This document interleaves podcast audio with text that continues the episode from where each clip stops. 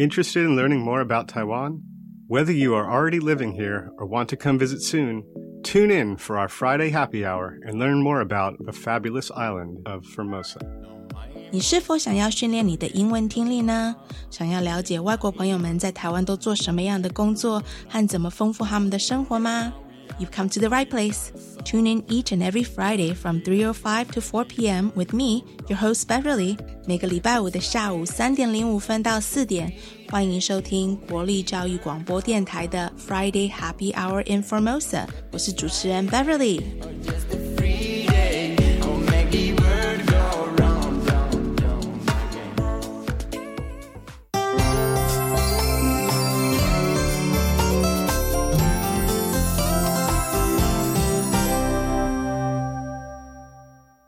Happy Friday, everyone！嗯，我觉得我可能是采访我身边的朋友上瘾了。这个礼拜我即将会采访另外一个我身边的好朋友 Kevin，来跟我们一起谈谈在台湾的退休生活是怎么样的呢？Kevin 第一次来到台湾的时候，他还是个年轻小伙子。那时候他就一见钟情的遇上他未来的太太 Pen，也是我的好朋友。那时候，因为 Kevin 老婆 Payne 工作的机会，他们搬去了香港，居住了差不多将近三十多年。那 Kevin 因缘际会的在那边找到了一个很好的工作，在那边教 MBA 大学的课程，叫 Communication，中文应该是叫做企业沟通吧。我很喜欢跟 Kevin 聊天，因为 Kevin 非常的乐观，然后每次跟他聊天都会觉得没有什么事情是不能解决的。我觉得他这种待人处事的人生哲学态度，让他不管经历什么事情都非常的幸运。他跟他老婆感情也很好，我们常常去他们家吃饭，所以今天很高兴给他介绍给大家来认识认识 Phoebe 最喜欢的 Uncle Kevin。Kevin 跟我都是天秤座的人，而且我们两个都很喜欢哈拉。我们俩一开始讲话就会停不住，所以我会把 Kevin 的采访分成三个单元来播出。那这一个礼拜就会播出 Part One 跟 Part Two，下礼拜请期待最后一个 Part Three。另外，这个礼拜的 What's Happening Taiwan 台湾一周新闻大事，我们要跟外国朋友们介绍一个非常天大的好消息，你们可能都已经猜到了。但是等一下用英文听听这一集的新闻吧。We have some great news to announce on our show this week on the What's Happening Taiwan segment. If you are currently living abroad and wants to come visit Taiwan soon, or if you are living in Taiwan right now and you want your family and friends to come visit you soon, this will be awesome news for you. And since we are sort of on a roll, I say let's keep it going until I run out of friends to interview. so today I'm going to continue with this Beverly's Friends series by having my good friend Keven on the show. Uh, we are both Libras, and once we start talking, we can't seem to stop. So I've decided to turn Keven's interview into a three-part series. So we'll be airing the part one and part two this week, and then continue with the final part three next week. It's gonna be yet another fun show, so stay tuned.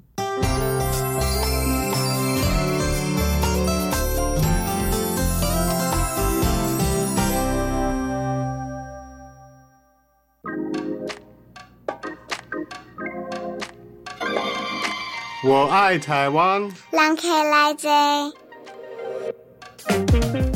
One of the bonuses of this job is that I get to show off all my cool friends and share what great things they are working on with my listeners. And I have to agree, it's definitely a lot easier when you're interviewing someone you already know. And most of the time, I have way too much fun. And sometimes I worry that I might run out of friends to interview. So I should probably be making more friends. Normally, I usually invite people to come on to the show to talk about what they are currently doing for their work, but today I've invited someone who isn't exactly working working. So let's take a peek to see what the world of retirement life is like here in Taiwan. I want to welcome my friend Keven to our show. Hi, Keven. Hello. Wait a minute. I got to say, wait a minute. What do you mean isn't working working? I probably work harder now than when I had a real job. Oh, that's why I put the quote unquote working working. Keven, can you give our listeners a quick self introduction? Uh, yeah. Um, my name is Keven. I think you know that already. I do know that. Um, you know, I came back to Taiwan about four years ago. Um, first time I came to Taiwan was in 1981. Um, you know, fell in love with it and uh, came back here to move, you know, to live full time uh, about four years ago. And, um, you know, my wife and I have been working on a farm for that time. Right. And really quickly, in case if you can't tell from Keven's accent, Keven's from America. Born in Bermuda, moved to America. Oh, you were born in Bermuda. I did not know that. That is correct. Why were you born in Bermuda? Because my father was a, a hurricane hunter. Ah. He was one of those guys that drove through the middle of the hurricanes for the weather service. He was part of the Air Force. Ah. So um, his hardship was to get sent to Bermuda for four years. Whoa, that's crazy. It, it's a rough life. So you were living in Bermuda for how long? No, up until the time I was about one. Okay. So it wasn't a lot of fun for me. Yeah. I never got to go back and see it either. So Oh man. one of these days. Right? One of these days. That'd be kind of, you know, it'd be kind of cool. So all I ever got to see was all these pictures, you know, from, you know, when my parents and sister and brother got to do cool stuff. Not me. Well, put it on your bucket list, Keven. it's already there. Good, good.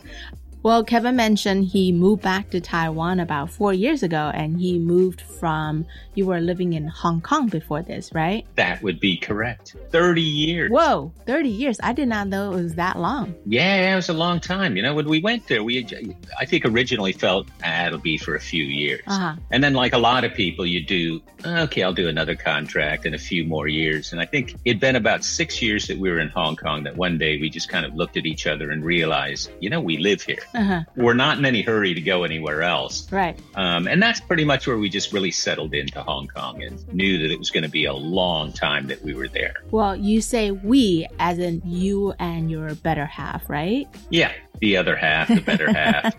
So, Keven, when you were living in Hong Kong, what line of work were you in for 30 years? Um, 30 years. I was teaching. I taught at two places, the Polytechnic University. Mm. And then I was really lucky. They, at that time, they built a brand new science and technology university Mm. out near where we live, Uh huh. right next to the ocean. Beautiful spot. So after it had been opened about a year, I went out there Uh-huh. um, and stayed there. I Uh-huh. had that job for 25 years. Wow. Best job you could ever imagine. It was perfect. There was never a day, almost never a day where you thought, "Ah, crap, I got to go to work today." Uh huh. Um, so it was good fun. Otherwise, I, you know, why would you stay at something for 25 years? You gotta love it, right? Yeah, it was good. What subject did you taught? Um, it was, I guess I'd put it at communications. That's very broad. In a simple way, basically, it was all aimed at teaching people or showing people how to be consequential, substantial. Geez, I'm having a brain fart here.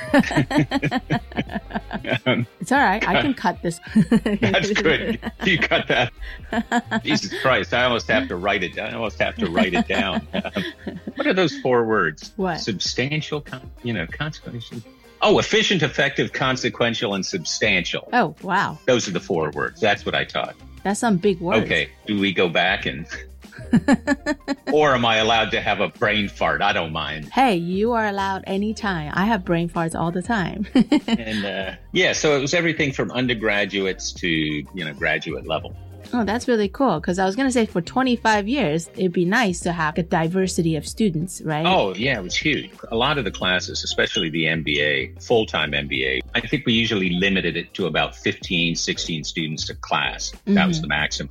Mhm. And there'd almost always be at least students from 10 different countries or more. Oh, wow. So cool. Culturally diverse, too. Oh, it was, ama- it was absolutely amazing. And it was an incredibly hard program to get into. So yeah. just great students. That's and then we also, you know, I, I go up to China three, four times a year and teach a course there. Uh-huh. And towards the end, um, I also got to go to, to Saudi and teach. Oh, wow. I did not know that. That's really cool. Wait, Keven, what is this subject called in Zhongwen in Mandarin? um, you know, I don't know. that's a that's a good that's a really good question because for years and years uh-huh. I would always wonder, okay, how do I describe this to somebody yeah. if they ask me? Uh-huh. And it's been this many years, and if uh, somebody asks me here, I just say uh, I I really don't know. Okay, now that you've shamed me enough that I'll have to look it up and yes, figure out please how do to look it up. what I did for all those years. You know? all those years wasted not knowing what you were doing. exactly, exactly. You know, stuff. Um, uh. So, Keven, I'm very int- well. I, I I think I know the answer, but I think our listeners are probably intrigued. How did you stumble across that awesome teaching gig? I mean, did you taught before that, or? Uh, you know, I taught the, the usual stuff in Taiwan back. I was here in Taiwan from 86 to about the end of 89 or 90, Mhm. Teaching children and adults in Taipei. Puli, Oh. went to Puli for half a year to help someone open a school. Cool. Taichung for about six months. Uh-huh. So I I done that. And when I got when I when I went to Hong Kong, I had absolutely no idea what I was going to do. Because here I'm sitting here without any qualifications really. Right. So, well, okay, I had no idea what I was going to do in Hong Kong. So it was just kind of being at the right place at the right time. Uh huh. And I got the first job at the Polytechnic University in Hong Kong. Uh huh. Um, and that was teaching accounting students. And then when someone said, "Hey, go out to the uh, the University of Science and Technology," I thought courses that certainly better suited me. Right. Um, and that was supposed to be language and communications. Uh huh. You know, I didn't want to teach English, Mm. so the communications part certainly appealed to me a lot more than. Uh, hmm Wait. Does that does that answer the question, or, or am Yeah. I rambling? no. Ah, so I got my foot in the door without even having an MA, which is which is almost impossible because Right. you need a pretty much 100% people have a PhD. right. And I just kind of got that foot in there and I promised them I'd get a, you know, I'd get an MA, which I went on and got. Uh huh. And so I, I think I was one of the few people that students would have that was a real professor. Yeah. Everyone called me professor and I did, you know, the, who am I to correct them? Um, nah, I'm not a real professor, but yeah, you call me what you want. so, Keven, what did you study in college in undergrad? If you I started off, I, I studied, I, Oh. yeah, yeah, I studied geology. geology, you're like a Ross Um, Geller. yeah, yeah, petrogeology, you know, petrogeology, and uh, yeah, um, that was anthropology. That was anthropology, but geology, the Uh-huh. you know rocks. But in my third year, I was kicked out of university. Oh. So I, I would say I was lucky enough Uh huh. to be kicked out of university. It was the best thing that ever happened in my life. Uh huh. And at that same time, we're going back to the oil crisis. The price of oil dropped. hmm Pretty much about ni- 80 to 90% of the people in the industry Mhm. in the Midwest Mhm. uh, were out of a job. So it was a very good time to get kicked out of school. Right. So, you know, instead of complaining, you know, I just figured let's do something different. And I went to Australia, Uh huh. lived there for a year. And that's when I came to Taiwan for the first time Uh huh. on the way back to the States to finish university. you had a, a transit visit or or No, no, I stayed for about I stayed for a month and traveled around the island. Cool. And uh, it, it was just an amazing time, you know, to be there. That would have been about October of 1982. uh huh. So after that month, I kind of figured, hey, this is pretty cool. Mhm. Taiwan was the Wild West. Back then, right? It was truly the oh mercy, it was the Wild West. Almost everything you did, it seemed to be illegal, but it was okay. yeah. Um, so it's just great fun. And I knew that, hey, this is something I want to come back and, and be part of. So Uh-huh. I went back, finished the degree, Uh-huh. and except now I finished it in business. uh, well, I kind of looked at university as a train ticket. Oh, for sure. You know, if you, ha- if you had the train ticket, hey, you know, things just get a little bit easier.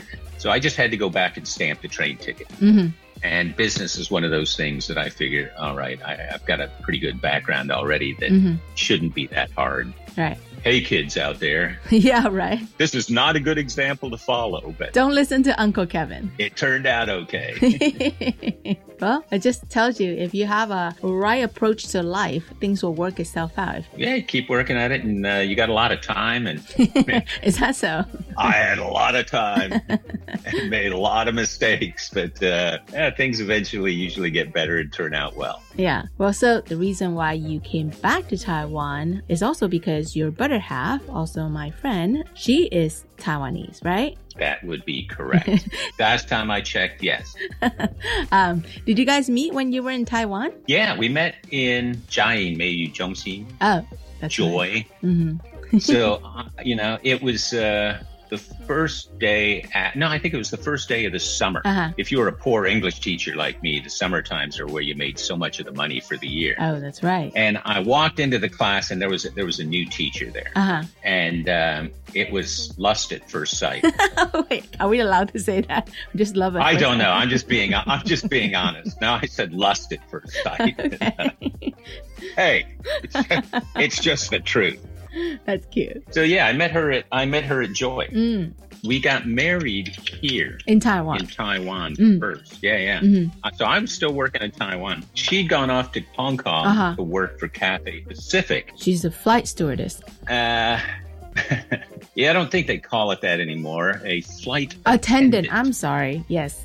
So it's uh, she went off to Hong Kong and uh, we got married so that I could get cheap tickets.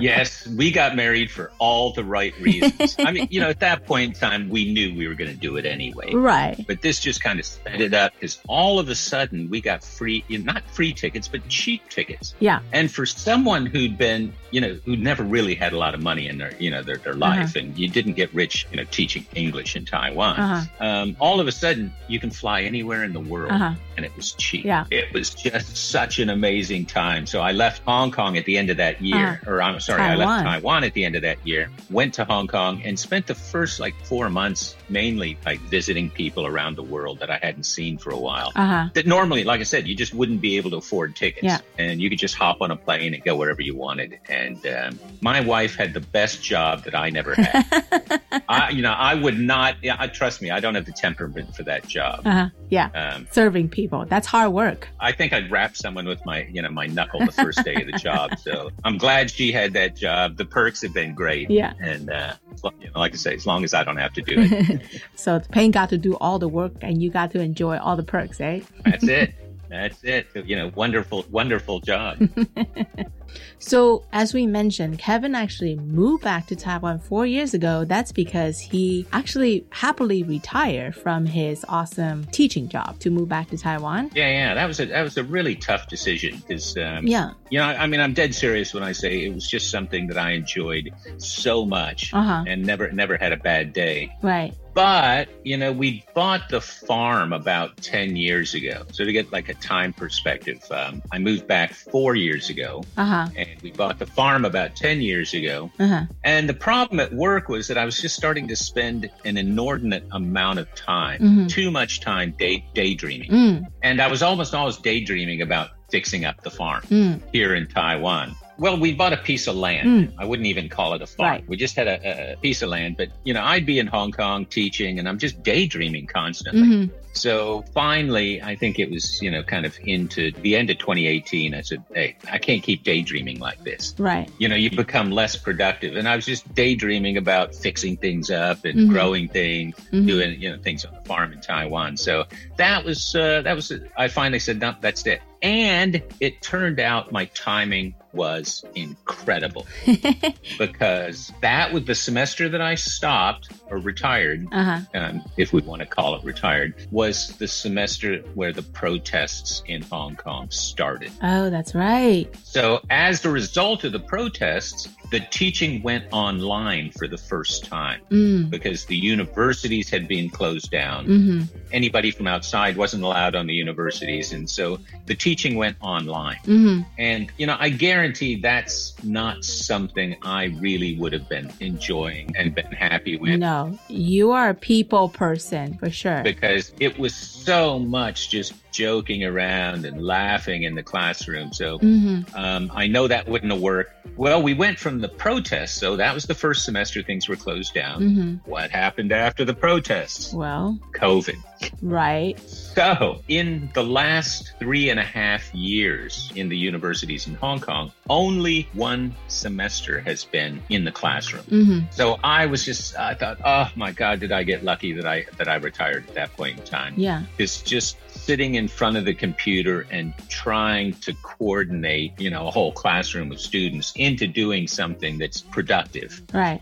um, you know, wouldn't have been great. And you know, so many people I knew have retired, you know, have left. Uh-huh. I don't want to say retired because uh-huh. they're just going on to other things, right?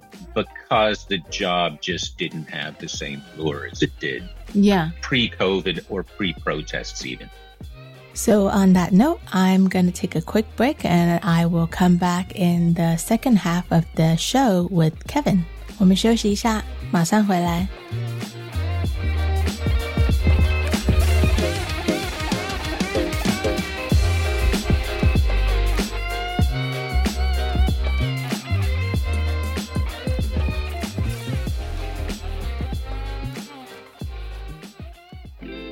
我第一次跟 Kevin 见面的时候，他骑了摩托车过来跟我们会面，然后他戴了一顶牛仔帽，我就觉得蛮好笑的，因为很少在台湾看到有人戴牛仔帽吧。所以我今天一定要点一首美国的乡村歌曲来给 Kevin 听听。那这首歌叫做《Thank God I'm a Country Boy》。So the first time I met Keven, he showed up on a scooter in a plaid shirt and a cowboy hat on. He was just short of wearing a pair of real cowboy boots for me to think that he was actually going country line dancing. So today I have to play a country song or two for Keven. This first song I'm going to play is Thank God I'm a Country Boy, performed by John Denver but the song was actually written by John Martin Sommers, who was inspired by a simpler time in his life. The live version of this song was released as a single and went to number one on both the Billboard magazine Hot Country Singles and the Billboard Hot 100 charts back in 1974. Even more fitting, right? Playing a country oldies for an oldie. well, just kidding, Keven. You're not that old. Well, life on the farm is kind of laid back. Ain't much an old country boy like me can't hack. It's early to rise, early in the sack. Thank God I'm a country boy. Well, a simple kind of life never did me no harm. Raising me a family and working on the farm. My days are all filled with an easy country charm. Thank God I'm a country boy. Well, I got me a fine wife, I got me old fiddle. When the sun's coming up, I got cakes on the griddle. And life ain't nothing but a funny, funny riddle. Thank God I'm a country boy.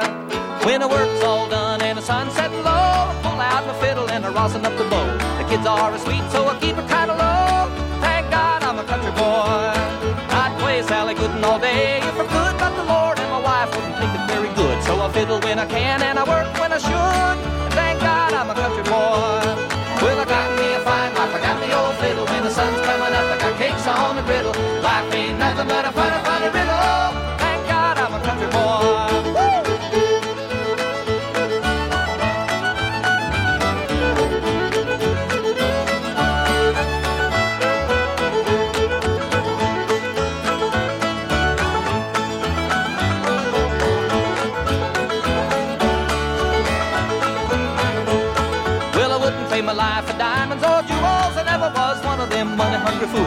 fools. I'd have my fiddle and my farming tools. Thank God I'm a country boy. Yeah, city folk driving in a black limousine. A lot of sad people thinking that's a mighty keen. Well, son, let me tell you now exactly what I mean. I thank God I'm a country boy. Well, I got me a fine wife, I got me old fiddle. When the sun's coming up, I got cakes on the griddle. life ain't nothing but a funny, funny riddle.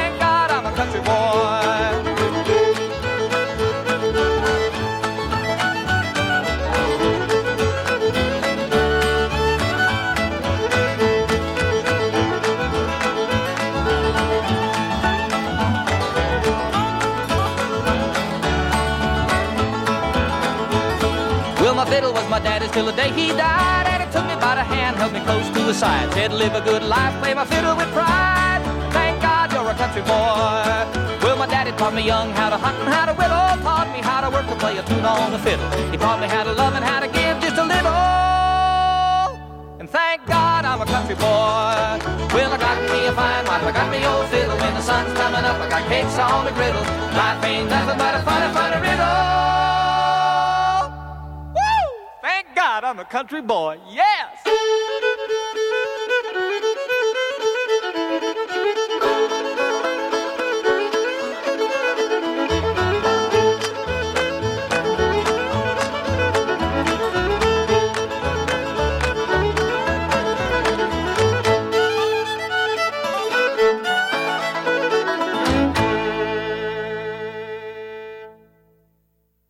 大家好。我是机关署防疫医师詹佩君。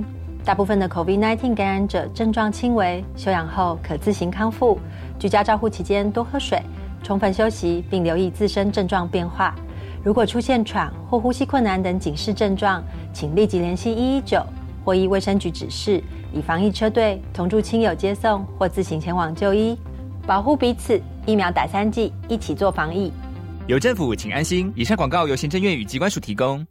经济自立青年攻读计划是结合政府机关、公营企业、公股银行及特邀机构等，提供多元且专属的攻读机会。全台各地都有开设职缺，欢迎大专院校三十五岁以下的经济弱势在学青年踊跃参加，让青年在学期间可借此经济自立，提升职涯发展竞争力。更多职缺讯息，请到 Reach 职场体验网查询。以上广告是由教育部提供。我们参加 Fun Park 创意说故事数位绘本创作大赛，反读创作组好不好？好耶！小学生也可以参加，入围时还可以实际演绎故事哦。老师或家长带队，二到六人组队都行。比赛总奖金三十三万元，报名时间从即日起到九月二十五号。在创作过程中培养剧毒观念，欢迎连接教育部防治学生药物滥用资源网。以上广告是由教育部提供。行政院长孙昌表示，国内疫情稳定可控，国门也朝稳健开放的目标前进。十月十三日起将正式实施入境免居隔零加七，每周入境人数十五万人次，并且开放非免签证国家入境、入境观光取消进团令等措施。孙长指出，各部会在这段准备期，请就各自业管的业务妥为对外说明，务必做好各项措施的调整，也请让各县市政府提早了解掌握。以上内容，行政提供。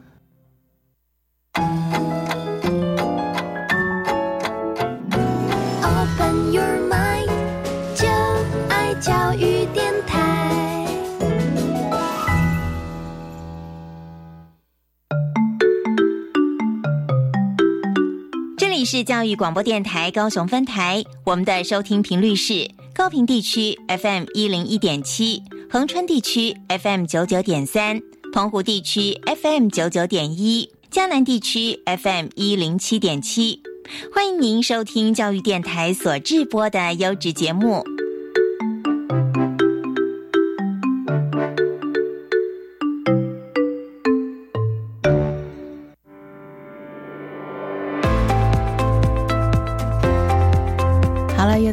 Happening 台湾这个单元，我们每个礼拜都会用英文以说新闻的方式，提供给外国朋友们了解台湾。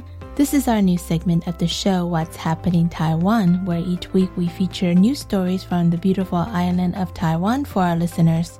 Hopefully, you all heard about the great news that was actually announced last week, but in case if you didn't, I'm going to tell you all about it.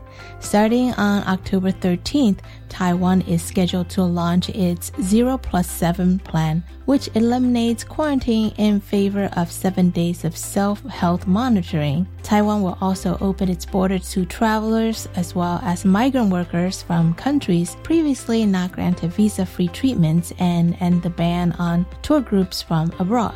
This means that all visitors will no longer be quote unquote monitored after their arrival no more calls to check on your health status, and you are responsible for your own seven day health monitoring process.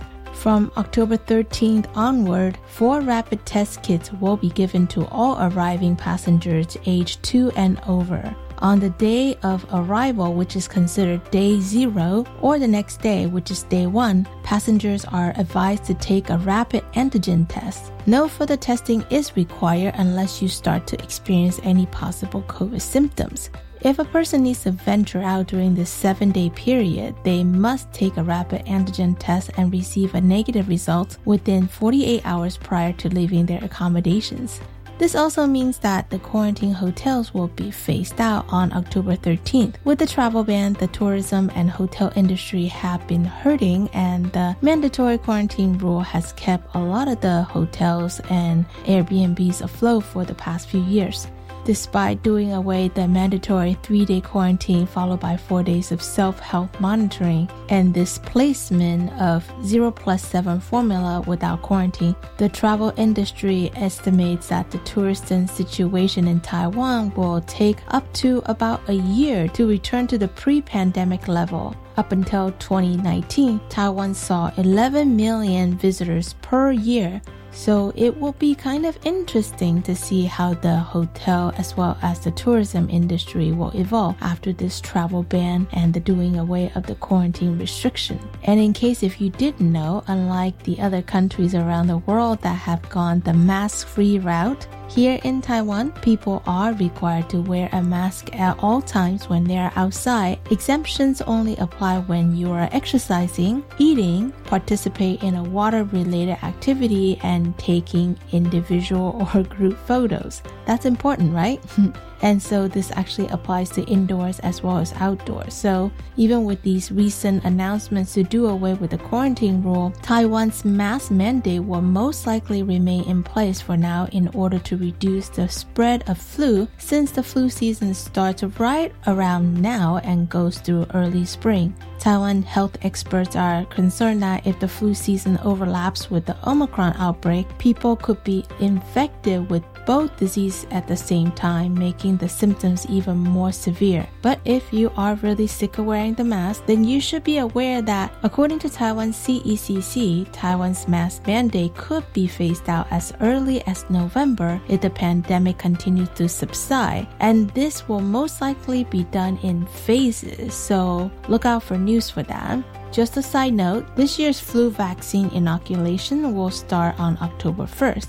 And if you are a believer in flu shots and COVID vaccines, which I know not everybody is, you should make sure that you're up to date with your flu shot and the newest round of the COVID vaccine. You do what's right for you and make sure you're being safe for yourself as well as everybody around you, right? Okay, that's all the news for today. 好，今天的新闻就到这里哦。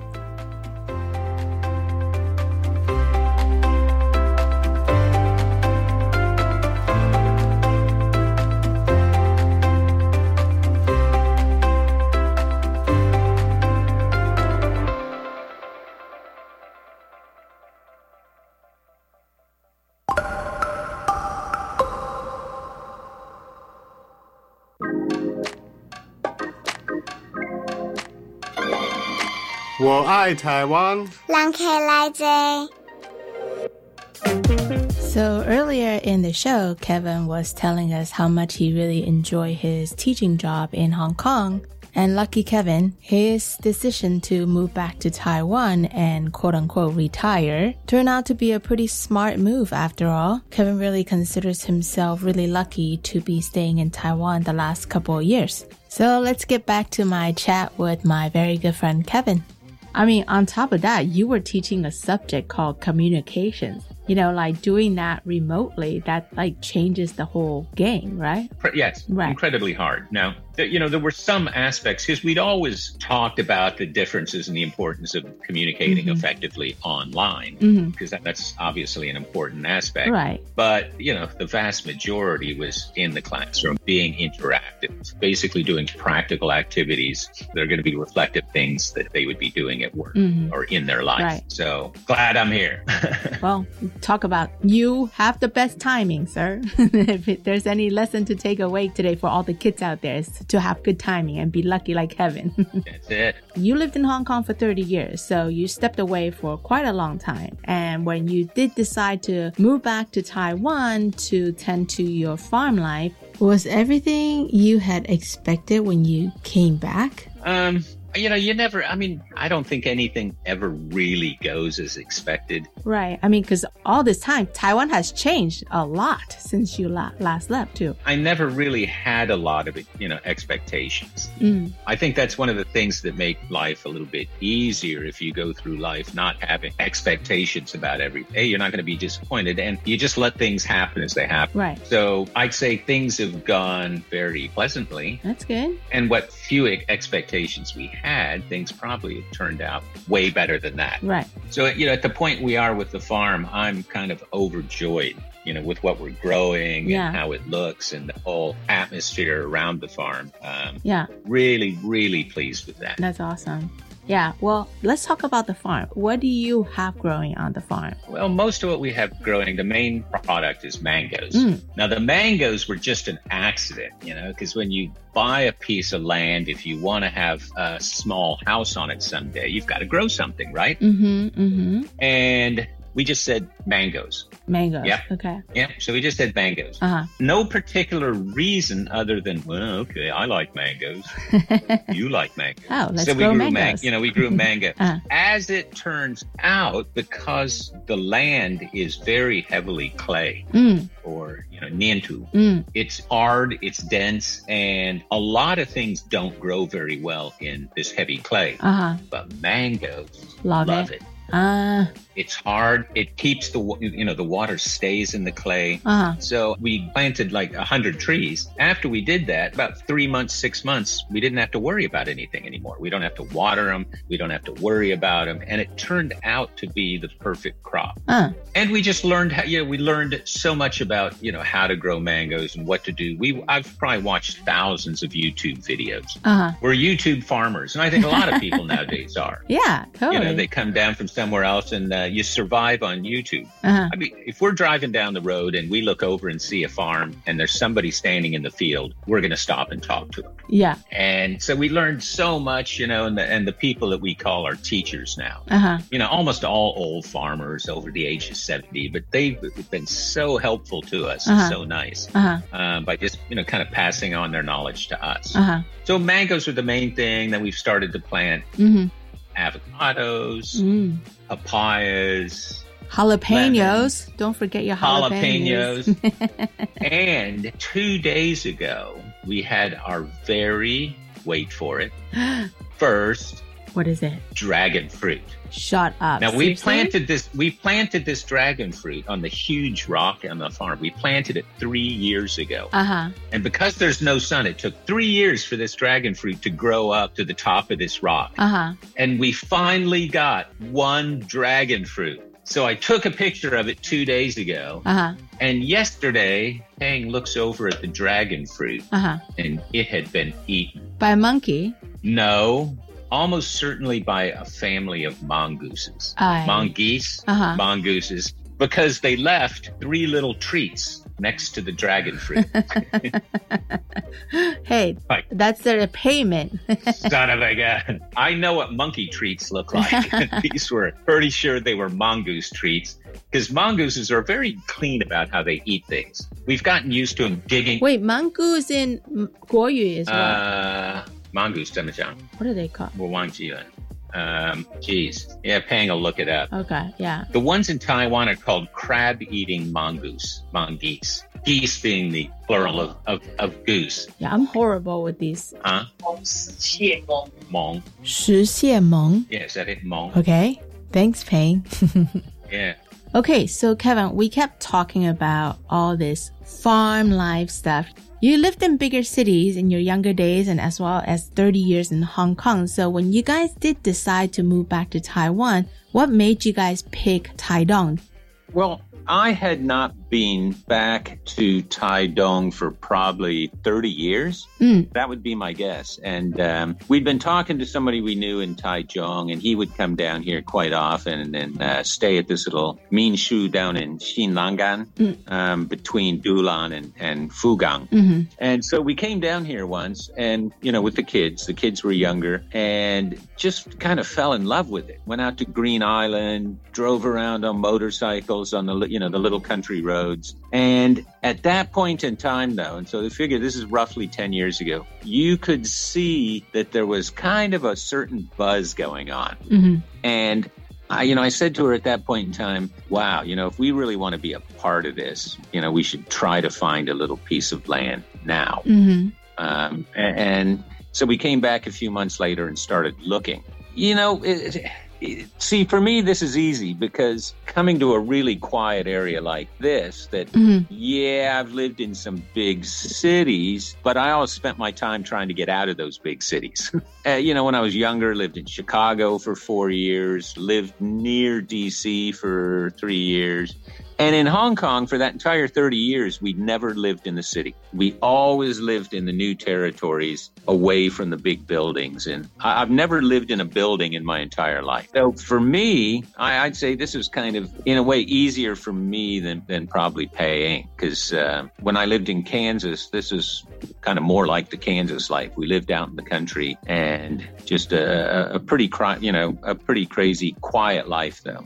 Mm-hmm. Uh, you know, so this is exactly kind of what I was looking for but with the access, you know, with the easy access of being able to go to big cities occasionally, Taipei, right. Hong Kong, Bangkok, Singapore, whatever. Right. And like you said earlier, now that you know we're at the hopefully the end of COVID, uh-huh. hopefully things will kind of get back to normal, and you know we can get back to the big city occasionally. I've only seen my kids once in the last three years. That's right. Uh, I actually met both Keven's kids. They both live in Hong Kong right now, right? Yep, that is true. That's gotta be really hard all throughout COVID. You how how long did you guys let it go for without seeing each other? They both came in the last four months. Uh-huh. So basically, it was over over two and a half years. Wow. That we hadn't seen each other. Because mm-hmm. you know, Hong Kong was the hardest place and the most expensive place to visit. Right. You know, for a while you had to, you know, stay in a hotel mm-hmm. and it was two weeks at times three weeks, and you had to pay for the hotel, and most of those hotels were not cheap. Mm. So it was a really rough quarantine. Yeah. And part of that time we would have had to quarantine back here in Taiwan again. So yeah.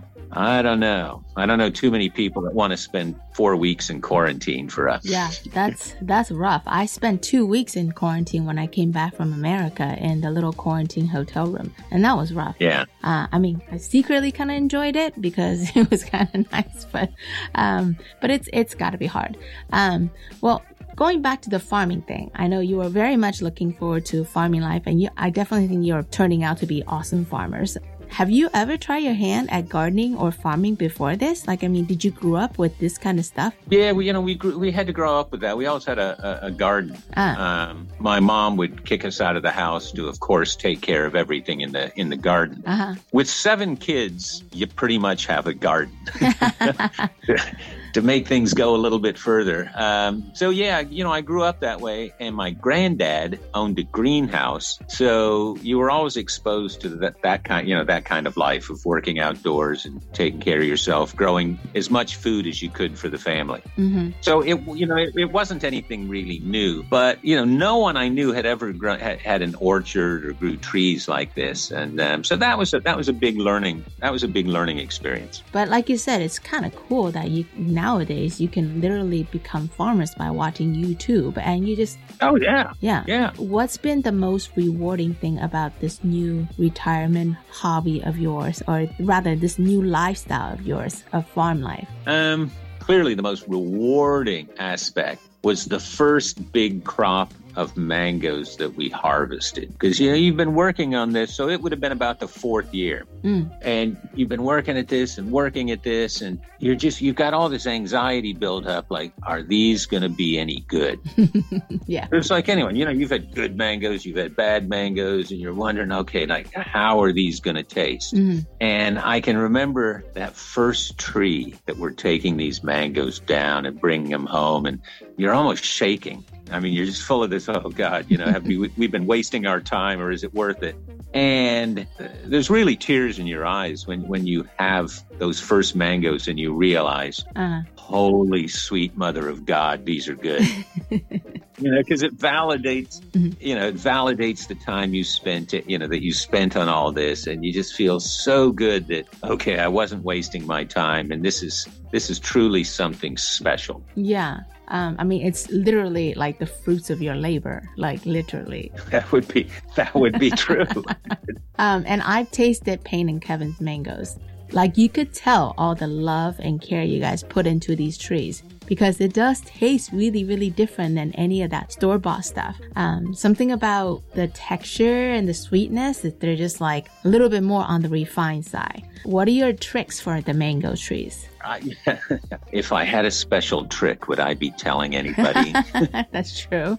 Um, no, you know, I think the biggest thing is that when you go to the store and buy any fruit, that means it's been picked many times a week, two weeks, even three weeks in advance mm-hmm. and allowed to ripen up. But you know, in Taiwan, if you're if you're dealing with locally bought produce or anything, then we've got the advantage of not picking it till the last minute, mm. and that is such a big change. I don't care whether it's avocados or mangoes, um, you know, dragon fruit, any of these things. You're you're picking it when it's at its optimal time and will fully ripen up in about two three days. Mm. The last year we started mailing them around Taiwan, mm. selling a lot, quite a lot that way, and our goal was to get it like three days before it was going to be at its optimal time. Mm-hmm. And that's enough time to pick it.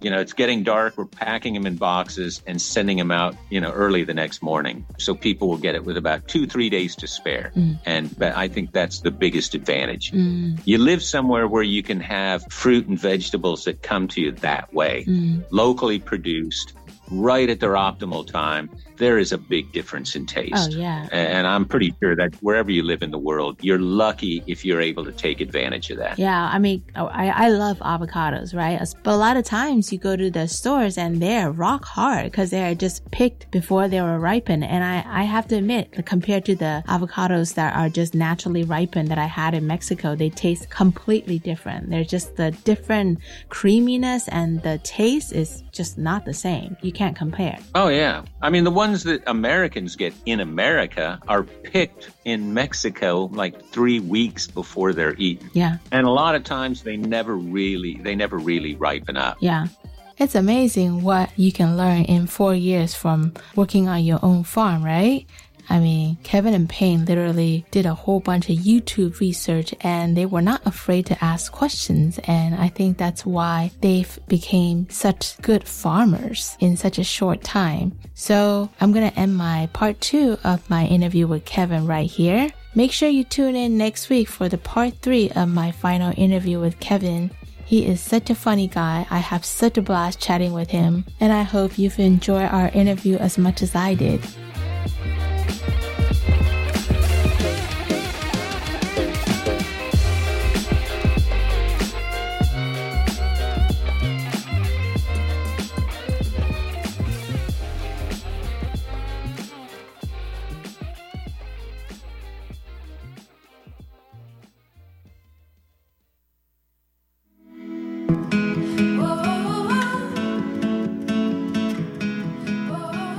在同一集节目里面播放两首同样曲风的歌曲，会太多了吗？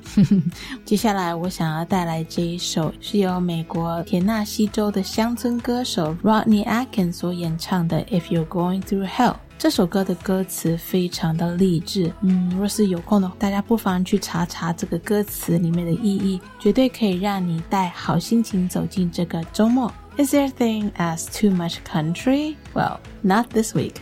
I'm gonna play a big country hit way back from 2006. I remember I loved hearing this song come on the radio back then, so I hope this very cheerful, optimistic lyric song will bring all the right vibe for your upcoming weekend ahead. This is If You're Going Through Hell by Rodney Atkins. Well, you know those times when you feel like there's a sign there on your back Says I don't mind if you kick me, seems like everybody has. Things go from bad to worse, you think they can't get worse than that, and then they do. You step off the straight and narrow and you don't know where you are. Use the needle of your compass to sew up your broken heart.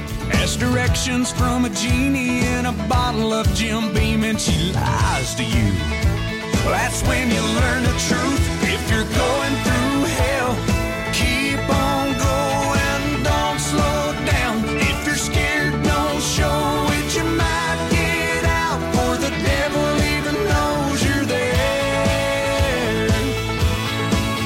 Well, I've been deep down in that darkness. I've been down to my last match, felt a hundred different demons breathing fire down my back. And I knew that if I stumbled, I'd fall right into the trap that they were laying. Yeah. But the good news is there's angels everywhere out on the street, holding out a hand to pull you back up on your feet. The ones that you've been dragging for so long, you're on your knees, you might as well be praying. Guess what I'm saying? If you're going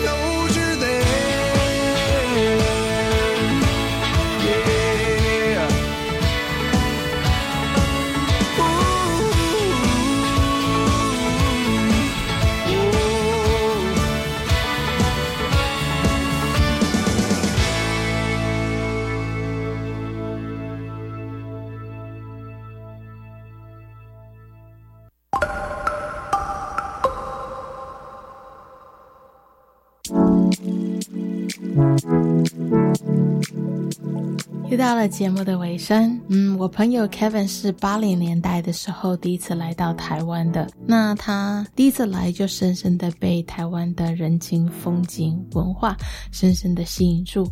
后来因为他老婆聘工作的关系，他们搬到了香港，结果他们一住就是三十年，然后在那边他非常热爱他在大学里面的教学工作。但是因缘际会的，他们最后还是搬回来台湾，然后在台东买了一块看得到好山好水的农地定居下来。那这个外国人在台湾退休的这个话题，我们是没有讨论过。但是其实我一直很想要找人来聊一聊，真的很好笑。Kevin 跟他太太都是从 YouTube 上面学习怎么样做专业农夫，所以他们这四年来学了很多，而且我们家常常拿到他们种的蔬菜水果，而且我真的要再补充一句，他们家种出来的芒果真是超级好吃的，应该是那种用爱种出来的成果吧，Made with love, right? So when my friend Keven first visited Taiwan in the early 80s, shortly after meeting the lust of his life, hey, he said it, right? Keven and his wife Payne moved from Taiwan to Hong Kong, where he taught communications in the MBA program in a university for over 25 years. And by chance, they ended up buying a piece of farmland on the east coast of Taiwan and only just moved back about four years ago. It was really nice to chat to him about his retired life in Taiwan. We all know that it is hard doing farm work, yeah?